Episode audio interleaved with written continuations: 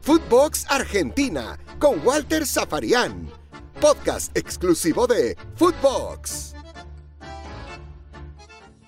Bienvenidos como siempre. Estamos comenzando un nuevo capítulo, un nuevo episodio aquí en Footbox Argentina dentro de las plataformas de podcast de Footbox.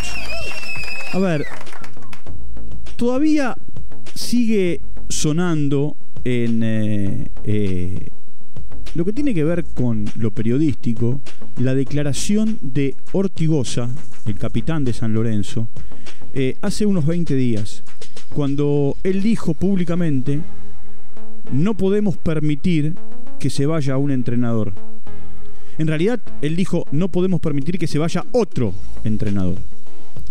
¿Por qué quiero arrancar este podcast con esta eh, eh, situación de Ortigosa y esta declaración que tiene menos de un mes. Porque San Lorenzo está en una crisis futbolística.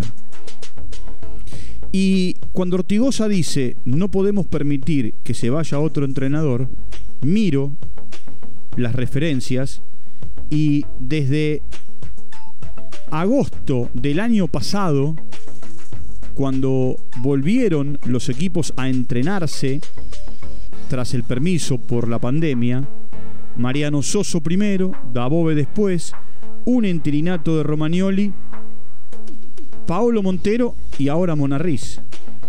Uno, dos, tres, cuatro, cinco entrenadores han pasado por San Lorenzo en los últimos 14 meses. Así como escucha. Por eso Ortigosa dijo lo que dijo con relación a Paolo Montero. Ortigosa no tiene nada que ver con entrenadores anteriores porque llegó en este eh, mercado de pases, en este último mercado de pases, eh, y, a ver, Montero ha sido su, su entrenador en este tiempo y no los anteriores. Ahora, me gustaría hacer un poco más de, de, de, memoria e ir un poco más para atrás. San Lorenzo fue campeón con Pizzi allá por 2013 Pizzi se va a dirigir al Valencia. De la noche a la mañana se va a dirigir al Valencia. Eh, al día siguiente de ser campeón. Y la dirigencia que en aquel momento encabezaban Matías Lamens y Marcelo Tinelli, los mismos que están ahora con licencia, pero al revés, eh, con la fórmula Tinelli-Lamens, eh, ambos de licencia, por diferentes motivos, contrataron a Edgardo Bausa. San Lorenzo con Bausa tocó el cielo con las manos, fue por primera vez en su historia campeón de América, pero a partir de la salida de Bausa hacia fines de 2015, eh, lo que se produjo fue, no digo una hecatombe, pero sí eh, una situación para analizar.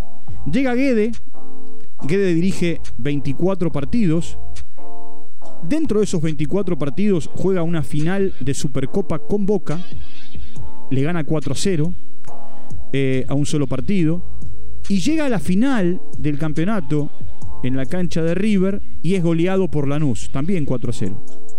Guede por problemas con eh, los dirigentes y por estar, a ver, entre comillas, enfrentado o tener diferencias con referentes del equipo, se va. Hola, mi nombre es Rogelio Funes Mori, soy jugador de Radiados. Queremos que nuestros valores radiados estén presentes en la vida y en la cancha, con acciones que beneficien a la sociedad, al planeta y a las futuras generaciones. Participa en nuestra dinámica y juégate por el planeta. Así como Funes Mori, descarga la app de Persus y juégatela por el planeta.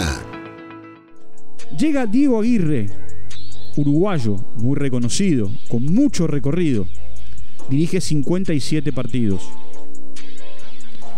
Se va a Aguirre y toma las riendas de San Lorenzo Claudio Viaggio, el Pampa Viaggio, que era el técnico de la reserva. Primero lo hace de manera interina, completa el año, lo ratifican como entrenador y está hasta su salida, también con idas y vueltas, con cimbronazos, 43 partidos. A partir de ahí empieza toda una danza de nombres un partido Monarriz, llega al Mirón y en 25 partidos se tiene que ir. Cuando digo 25 partidos, no es solamente eh, torneo local. Referencio torneo local y también Copa Argentina y torneos internacionales no amistosos. Se va. Llega Monarriz, un partido más como interino. ¿eh? Eh, y después Pizzi. Y 13 partidos para Pizzi.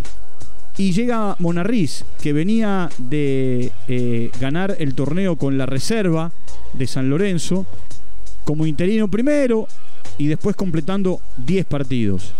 Se va Monarriz y aparecen Tocali, Romagnoli y Acosta, que eran los miembros de la Secretaría Técnica, dirigen tres partidos. Llega el tiempo de la pandemia, se para el campeonato y San Lorenzo apuesta a Mariano Soso. 11 partidos para Soso y a la casa. Llega Dabove. 22 partidos para Dabove y afuera. Tres partidos dirigen Romagnoli y Acosta. Y llega Paolo Montero. Pablo Montero llega de la mano de Mauro Seto, que es el eh, director deportivo, secretario general, póngale el nombre que quiera, el responsable del fútbol, y dirige 17 partidos. Y también se va. Con el agregado que eh, a muchos de estos entrenadores los han insultado.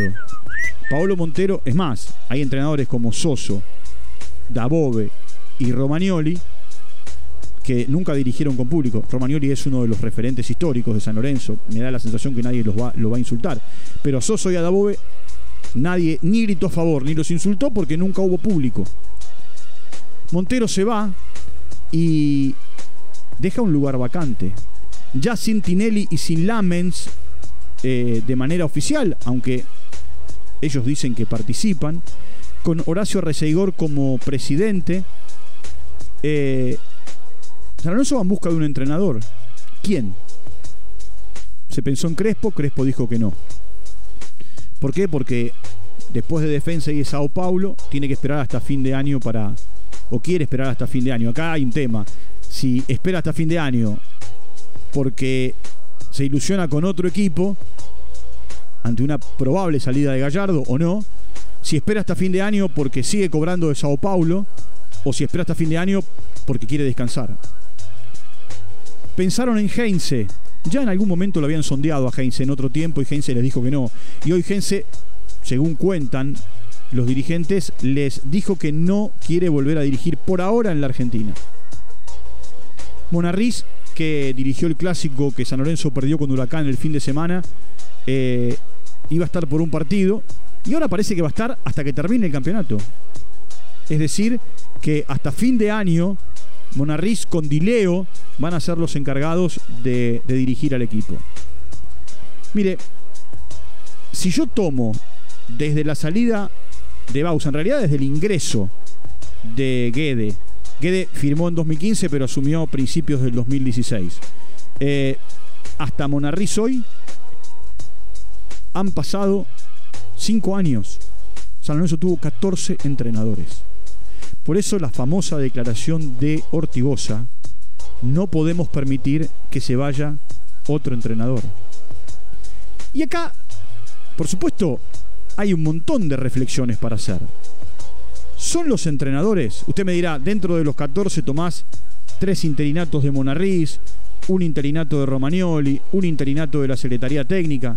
Eh, este sería el cuarto interinato de Monarriz, ¿no? En realidad tuvo tres y este sería el cuarto. Y sí, tengo que tomarlos.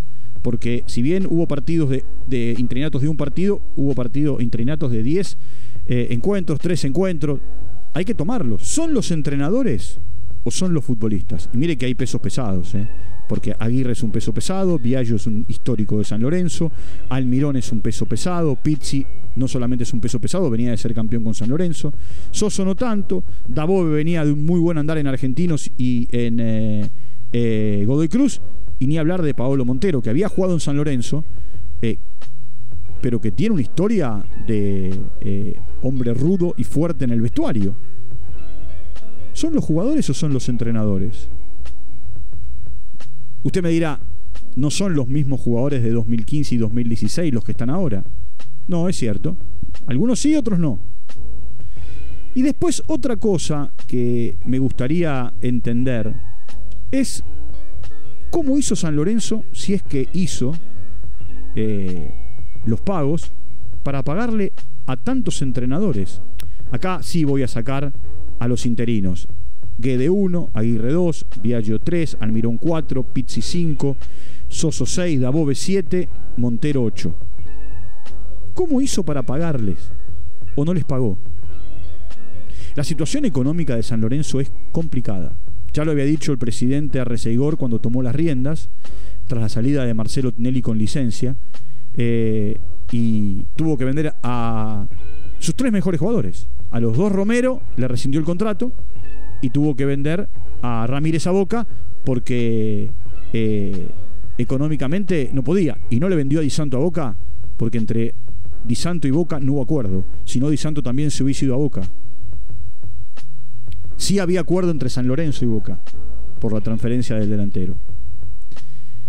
Eh, e-, es una situación complicada porque, a ver, en este año San Lorenzo se clasificó a la Copa Libertadores eh, en la fase previa, fue, fue eliminado, cayó a la Sudamericana y, y después en la Sudamericana, en esta nueva versión de la Sudamericana, de un solo clasificado por grupo también se quedó afuera. En el campeonato local las cosas no fueron bien en el eh, semestre pasado. En este campeonato está vigésimo tercero de 26 equipos. Si tomamos la tabla eh, acumulada del año, tiene 38 puntos. Hoy está a 5 de lo que es la zona de clasificación a la sudamericana, pero tiene 1, 2, 3, 4, 5, 6, 7, 8 equipos por encima. Argentinos, Central, Huracán, Godoy Cruz, Unión, Defensa, Gimnasia y Atlético Tucumán. Y recién ahí aparece con 38 en la acumulada San Lorenzo. Cuando digo la acumulada es porque tiene 17 puntos en lo que va de este torneo en 18 fechas y porque sacó 21 puntos en el campeonato pasado. Tendrá mucho el eh, presidente para, para, trabajar, Mauro Seto para buscar un entrenador, seguramente para eh, reforzar el equipo, vaya a saber con qué dinero, en eh, el tiempo estival de enero, en el mercado veraniego de enero en la Argentina, pero también tendrán que rever algunas situaciones que se dan. Mucho insulto de parte de la gente para eh, Tinelli Lamens, mucho insulto para Montero. Eh, el grito Salvador parecería ser vamos, vamos los pibes, pero da la sensación que con los chicos no alcanza. Y su figura, su emblema, su capitán o subcapitán o doble capitán, como le quieran llamar, porque lo comparte con Ortigosa, ese rótulo, que es Torrico, comete el error que comete en el final del partido contra Huracán y pierde en el clásico. Torrico ha tenido actuaciones descomunales en San Lorenzo eh, y nadie le puede decir absolutamente nada por cometer un error. Simplemente, simplemente hay que marcar que el momento que vive San Lorenzo lo lleva a, este tipo de situaciones. Con los chicos no alcanza, con eh, eh, la vuelta del público, la gente da la sensación que por todo lo que tenía acumulado, como ya conté en otros podcasts, insulta, exterioriza. Y como dijo Ortigosa, se llame como se llame el próximo entrenador, los jugadores no pueden permitir que a las 10, 12 o 14 fechas, o 17, como pasó con Montero, un nuevo técnico deje el cargo. Por supuesto no existen los proyectos, se llame como se llame el técnico que elijan los dirigentes, no le dirán cuál es tu proyecto o cuál es su proyecto o de qué manera eh, piensan trabajar a largo plazo eh, por lo que se firme el contrato, un año o dos años. Porque está claro que a partir de los números que le di, nadie pudo completar eh, un tiempo largo de trabajo. Ya hablamos en otro momento de la crisis de Racing, hoy nos ocupamos de la crisis de San Lorenzo. Como les digo siempre, entren a Spotify, allí, bueno, Footbox, Footbox Argentina, eh, me encuentran, nos encuentran, siguen todo lo que hacemos a lo largo y a lo ancho de, de toda Latinoamérica.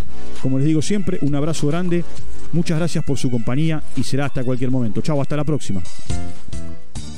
Footbox Argentina con Walter Zaparián podcast exclusivo de Footbox.